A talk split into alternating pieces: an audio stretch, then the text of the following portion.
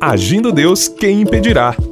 Uma palavra de fé, esperança, amor e prosperidade para a sua vida. Olá, meus queridos, muita paz, saúde, alegria, vitória para você em nome de Jesus. É muito bom estar com vocês em mais um momento da nossa reflexão, das nossas pérolas de sabedoria e já já eu entro no assunto do dia e no final a oração por você. Se você tem aí a rede social do Instagram, segue a gente. Agindo Deus quem impedirá. Agindo Deus quem impedirá no Instagram, tá bom? Deus te abençoe e vamos então para a palavra do dia. É o seguinte, eu separei um texto aqui, é Marcos capítulo 2, do 1 ao 12. Diz o seguinte: Dias depois entrou Jesus em Cafarnaum e logo correu que ele estava em casa. Muitos afluíram para ali, tantos que nem junto à porta eles achavam lugar, e anunciava-lhes a palavra. Alguns foram ter com ele, conduzindo um paralítico, levado por quatro homens. E, não podendo aproximar-se dele por causa da multidão, descobriram o telhado do ponto correspondente ao que ele estava e, fazendo uma abertura, baixaram o leito em que jazia o doente. Vendo-lhes a fé, Jesus disse ao paralítico: Filho, os teus pecados estão perdoados. Guarde bem essa frase aqui, ouvinte. Filho, os teus pecados estão perdoados. Mas alguns dos escribas assentados ali arrazoavam em seus corações. Por que fala desse modo? Isto é blasfêmia. Quem pode perdoar pecados senão um que é Deus? E Jesus, percebendo logo por seu espírito que eles assim arrazoavam, disse-lhes: Por que arrazoais sobre estas coisas em vossos corações? Qual é mais fácil, dizer ao paralítico: Estão perdoados os teus pecados, ou dizer: Levanta-te, toma o teu leito e anda? Ora, para que saibais que o Filho do Homem tem sobre a terra autoridade para perdoar pecados, disse ao paralítico: Eu te mando, levanta-te, toma o teu leito e vai para a tua casa. Então ele se levantou e, no mesmo instante, tomando o leito, retirou-se à vista de todos, a ponto de se admirarem todos e darem glória a Deus, dizendo: Jamais vimos coisa assim. É interessante esse texto Inclusive, se você presta muita atenção no que eu ensino aqui, semana passada eu li já esse texto e Deus me deu ali uma revelação, um ensinamento. E hoje eu estou lendo o mesmo texto, mas Deus nos deu aqui uma reflexão interessante a ser observada. Preste bem atenção. É muito admirável o que a fé pode fazer. A fé colocou aquele paralítico bem diante de Jesus. A fé não remove apenas as montanhas, como também os telhados das casas. Aquele buraco no telhado da casa, onde o Senhor Jesus estava, não foi aberto pelo esforço de mãos humanas, mas sim pelo ímpeto da fé. Por que, que eu estou falando o ímpeto da fé? Porque nós estamos ensinando essa semana que a fé é a base de tudo, é o alicerce, ok? E sobre esse alicerce você constrói então, nesse caso aqui, foi o ímpeto da fé a atitude daqueles quatro amigos.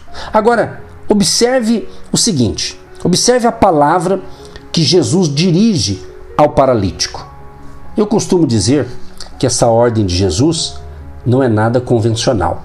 Veja que o objetivo do Senhor Jesus era o de libertar o homem de um problema físico, material. E apesar disso, a ministração de Jesus foi voltada para o seu espírito, ou seja, os teus pecados estão perdoados. Anota aí você que gosta de anotar. Os teus pecados estão perdoados. Agora, uma pergunta aqui.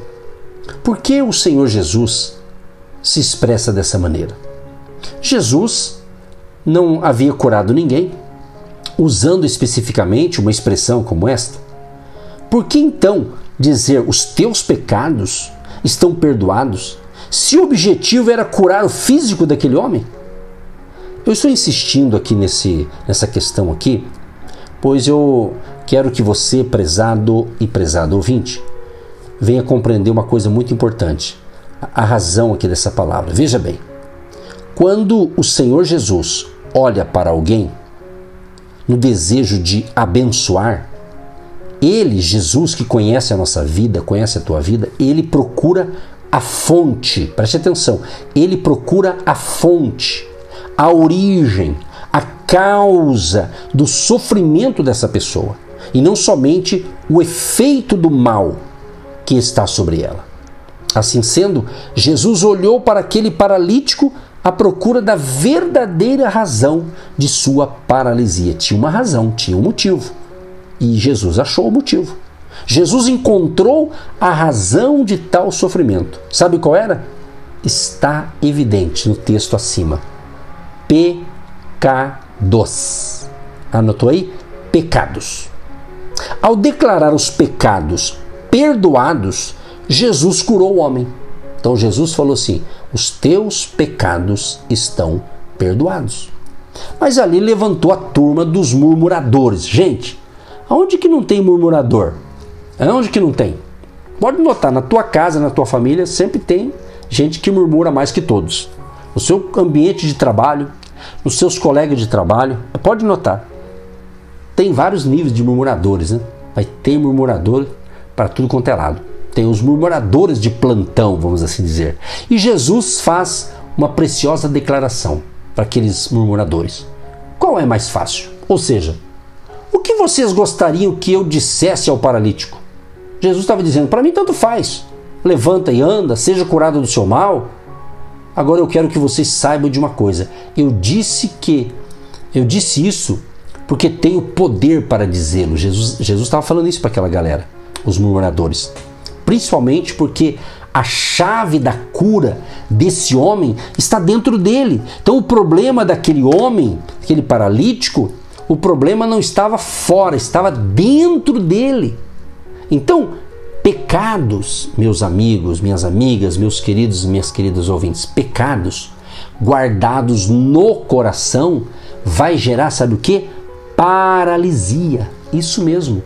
Muitos são paralíticos sentimentais, paralíticos conjugais, paralíticos profissionais, paralíticos financeiros, em virtude justamente do efeito devastador de pecados guardados no coração. Então, quando a pessoa vive no pecado, pode gerar tudo isso.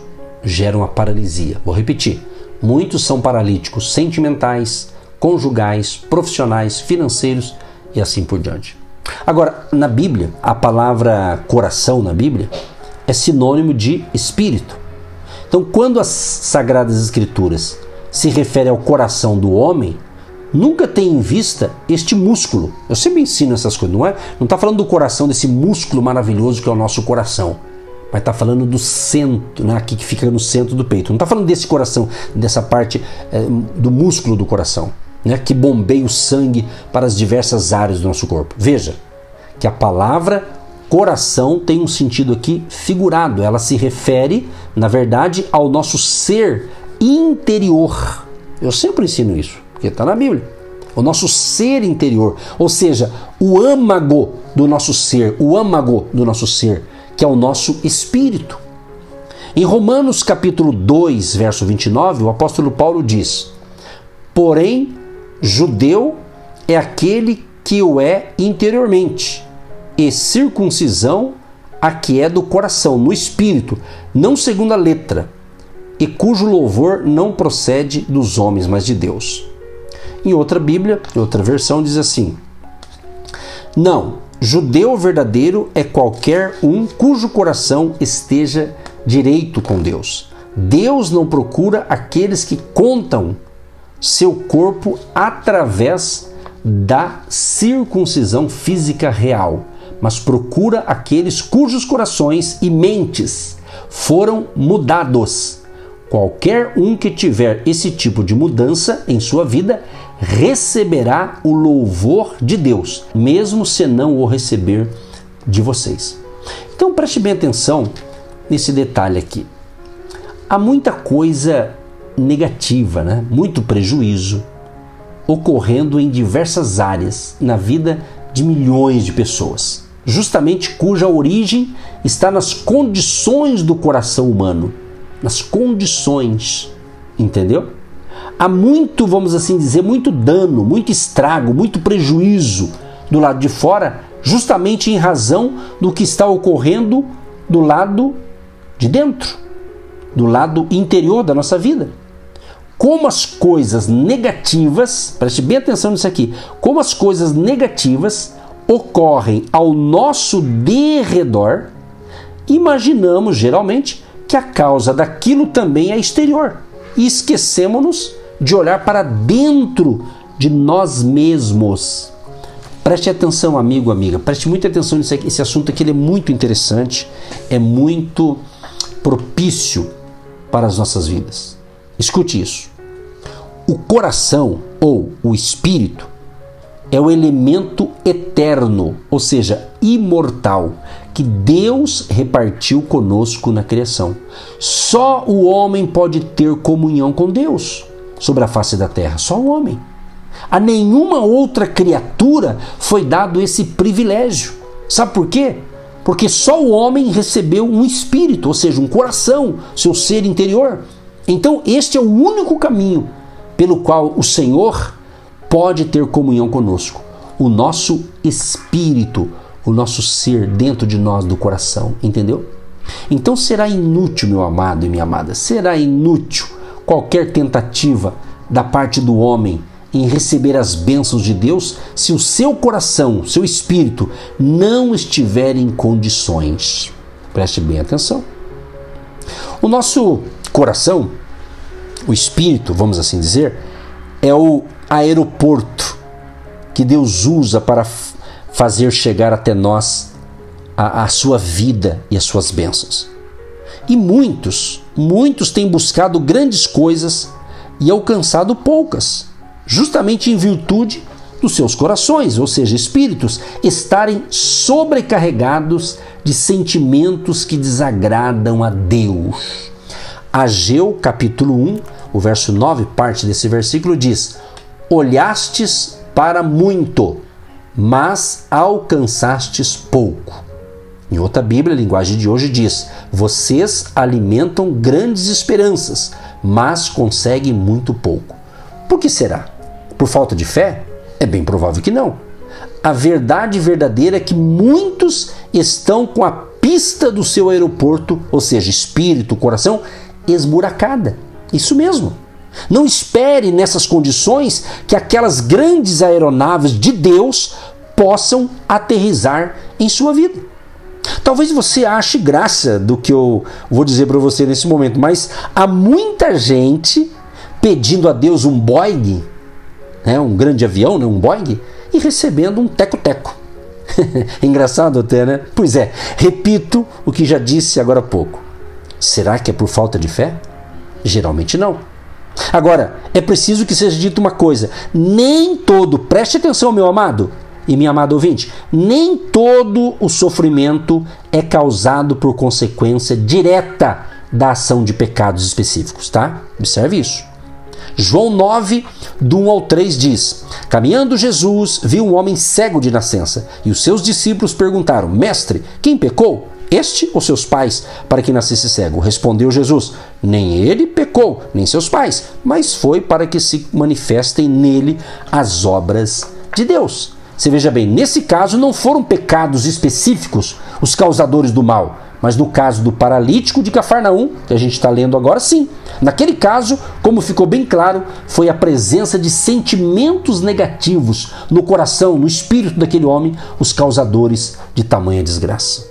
Mas Jesus é a solução. Vamos orar? Deus Todo-Poderoso, quero te agradecer por mais um momento de fé, momento da nossa pérola de sabedoria. Deus, perdoa os nossos pecados, perdoa os pecados do ouvinte que entendeu a palavra e deseja realmente estar limpo dentro do seu espírito, dentro do seu coração, do seu ser interior. Limpa, Senhor, com teu sangue, purifica nossas vidas, renove as forças de todos. Que tenhamos um dia de paz, saúde, alegria e prosperidade e grande comunhão com Deus Pai, Filho e Espírito Santo. Senhor, abençoa também os colaboradores financeiros, aqueles que com muito carinho e amor têm plantado uma semente de fé para abençoar o nosso ministério. Abençoa e recompensa todos e abre portas financeiras maravilhosas para eles, Pai, no dia de hoje, em nome de Jesus. Amém e graças a Deus. Eu quero fazer um pedido para você que ouve essa mensagem no nosso canal no YouTube.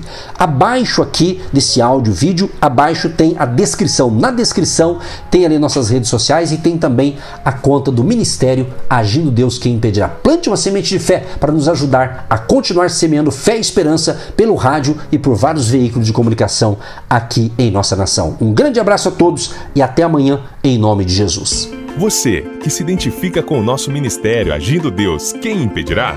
E tem interesse em investir uma oferta missionária em nossa programação? Torne-se um agente de Deus e faça parte dessas pessoas de fé que semeiam com fé e vão colher o que semeiam. Anote: Banco do Brasil, agência 1243-2, conta corrente 68630-1. Que Deus prospere a sua vida. Agindo Deus, quem impedirá? De segunda a sexta, uma palavra para abençoar sua vida.